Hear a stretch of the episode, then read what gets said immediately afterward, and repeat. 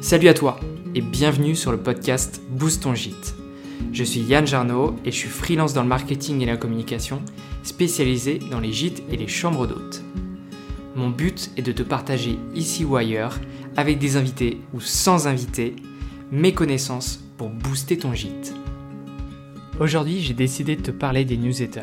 On va faire quelque chose de nouveau sur ce podcast et j'espère que tu as aimé. J'aime bien changer et apporter un peu de nouveauté pour m'amuser ici. J'ai donc construit cet épisode en deux parties. La première, c'est celle d'aujourd'hui. On va voir ensemble comment casser le mythe de la newsletter, c'est nul. et l'idée est de te donner envie d'en construire une. Je te donnerai un objectif en fin d'épisode et la semaine prochaine, dans l'épisode suivant, on travaillera sur comment monter sa première newsletter, un épisode plein de tips, je peux t'assurer que ça va être cool. Si tu as déjà ta newsletter, écoute quand même celui-ci pour prendre un max d'énergie et casser les mauvais mythes de la newsletter. Avant de commencer, je voudrais remercier Émilie de la ferme de Launay pour son commentaire sur Apple Podcast. Je vous le partage tout de suite. J'apprends beaucoup sur le marketing et la sphère internet en général pour le développement de la communication de mes gîtes et chambres d'hôtes. Un podcast agréable grâce à la bonne humeur de Yann et ses explications accessibles. Merci à toi Émilie, le monde du marketing est souvent compliqué, alors si par ce podcast j'arrive à relever ce challenge, à simplifier ton apprentissage, eh bien ça me fait très plaisir. Si toi aussi tu veux m'envoyer de la force, de la bonne humeur et m'aider pour rendre le podcast plus visible, eh bien n'hésite pas à t'abonner et à laisser quelques étoiles, 5 ça serait plus sympa quand même, sur Apple Podcast et un avis. Hâte de voir ce que t'apporte Boost ton gîte. Allez, je te propose de commencer l'épisode du jour. La première chose que j'aimerais faire dans cet épisode, c'est casser le mythe de la newsletter.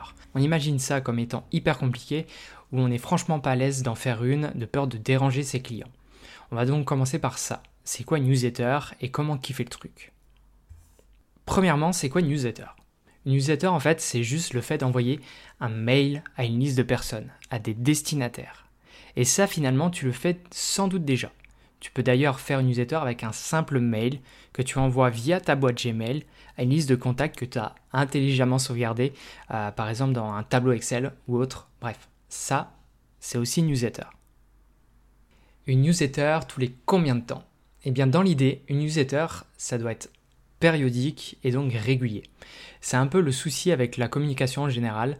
Eh bien, comme d'habitude, je vais te dire qu'il faut la faire quand tu en as envie et aussi le temps.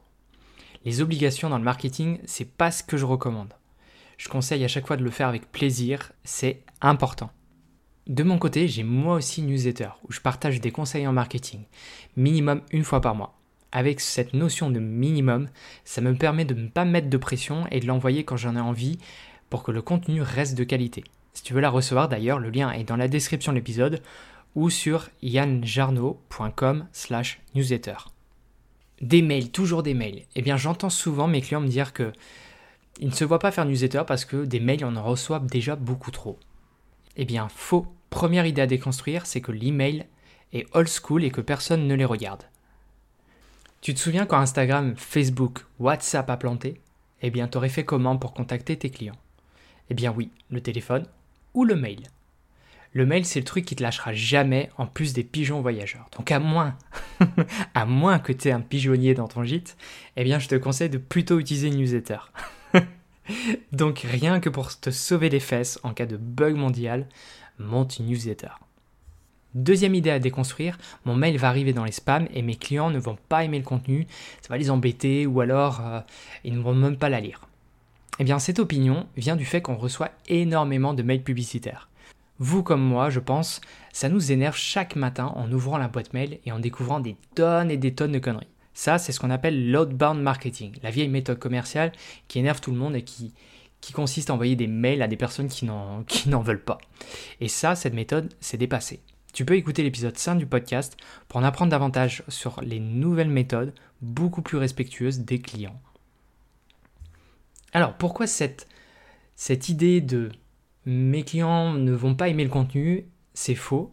Premièrement, car tes inscrits à ta newsletter doivent s'être inscrits par eux-mêmes. Quand tu reçois des mails qui te gavent, c'est parce que tu n'as rien demandé. Si c'est la personne qui a fait la démarche de s'y inscrire, c'est différent. Elle s'attend à recevoir des nouvelles, et lorsque c'est le cas, eh bien, tout simplement, elle est contente. Dans newsletter, il y a le mot news, qui signifie nouvelle. Quoi de plus sympa lorsqu'on a séjourné dans un gîte que de recevoir des nouvelles de la location et du propriétaire? Ce qu'elle ce que, ce devient, les nouveautés, les nouveaux services, les nouveaux travaux, les photos par exemple au fil des saisons, etc. etc. Et on parlera de tout ça d'ailleurs dans l'épisode suivant. À ton avis, cette personne, elle va réagir comment lorsqu'elle va recevoir des nouvelles de ton gîte? Eh bien, elle va être heureuse car tout simplement, elle se sent concernée et elle est consentante à la base pour recevoir ce genre de mail. Le consentement, c'est aussi important dans le marketing. Il y a d'ailleurs des lois et la RGPD pour protéger tout ça. Maintenant, j'essaie de te rassurer sur tout ça. J'entends souvent en coaching que ça a l'air compliqué. Newsletter, c'est compliqué. Eh bien oui, ça a l'air compliqué. Mais ça ne l'est pas tant que ça. L'étape la plus dure, c'est créer un lien pour que les personnes puissent s'y inscrire. Une fois que ça c'est fait, ça bouge plus. Ensuite, il existe des outils pour créer sa newsletter. Ces outils te permettent de créer ce qu'on appelle des templates. C'est souvent des blocs qu'on vient poser d'une zone à une autre euh, qui représentent le mail et dans ces zones-là, on écrit du texte. Un template, une fois créé, peut être réutilisé à chaque envoi. C'est autrement dit une sorte de prototype qui régit la disposition des emails que tu vas envoyer. Une fois que c'est fait, c'est fait. Tu te souviens du lien pour s'inscrire à ta newsletter dont je te parlais juste avant? Eh bien, lorsqu'une personne l'utilise, elle s'abonne à ta newsletter. Et tu n'as plus rien d'autre à faire, car lorsque tu vas envoyer ta newsletter, à chaque fois, elle sera envoyée automatiquement à l'ensemble de tes abonnés. Point barre. Ok, ok, il y a moyen de faire des choses bien plus complexes avec une liste d'abonnés, mais ce n'est pas le sujet du jour. La dernière étape finalement qui te reste à faire à chaque fois, c'est de te connecter, créer une nouvelle campagne. Une nouvelle campagne, c'est un nouvel envoi de newsletter. Et cette campagne réutilisera à chaque fois ton template. Il te faudra juste donc rédiger du nouveau contenu et la programmer. Car oui, newsletter, ça se programme. Je ne me lève pas tous les lundis pour aller cliquer sur un bouton à 6h du matin et envoyer ma newsletter. c'est quand même plus simple. Ok, donc maintenant que tu es convaincu, je vais te challenger. Je connais trois outils qui fonctionnent bien pour envoyer des newsletters et j'aimerais que tu te lances. Comme ça, semaine prochaine, on construit ensemble avec l'épisode la base de ta newsletter et son contenu et tu pourras donc, dans le mois de juin, être chaud et dispo pour récupérer tes premiers abonnés et envoyer ta première campagne. Allez, gros challenge. Donc les trois outils que je te conseille sont MailerLite, il est en anglais mais simple d'utilisation. Sendinblue, il est en français, il est bien complet, mais un peu plus compliqué à prendre en main, car beaucoup de possibilités. Mailchimp, celui-là il est en anglais, c'est une des grosses références sur le marché des newsletters, mais pour le coup il fonctionne très très bien. J'ai cependant un peu de mal avec l'interface. Donc si tu as tout compris, j'ai une petite préférence pour te conseiller MailerLite, le premier. Tu trouveras les trois liens des outils en description de l'épisode. Je t'invite donc à te créer un compte sur un de ces trois outils. Tu viens me dire en commentaire sur l'Instagram du podcast Booste ton gîte et le post de cet épisode si tu relèves le challenge et lequel tu as choisi. Si tu as des difficultés, tu peux aussi m'envoyer un message sur Instagram et j'y répondrai volontiers. On va faire les choses ensemble pour y arriver. J'ai vraiment envie de t'aider pour que tu puisses monter ta newsletter et que tu récupères très rapidement tes premiers abonnés. La semaine prochaine, je te fais un bête d'épisode sur comment monter une newsletter, en tout cas le contenu que tu vas y mettre, et j'en profiterai pour remodeler un peu la mienne. J'aime bien la changer une fois par an, ça permet de la réajuster avec, euh, avec ce que je vis et ce que j'ai envie de transmettre.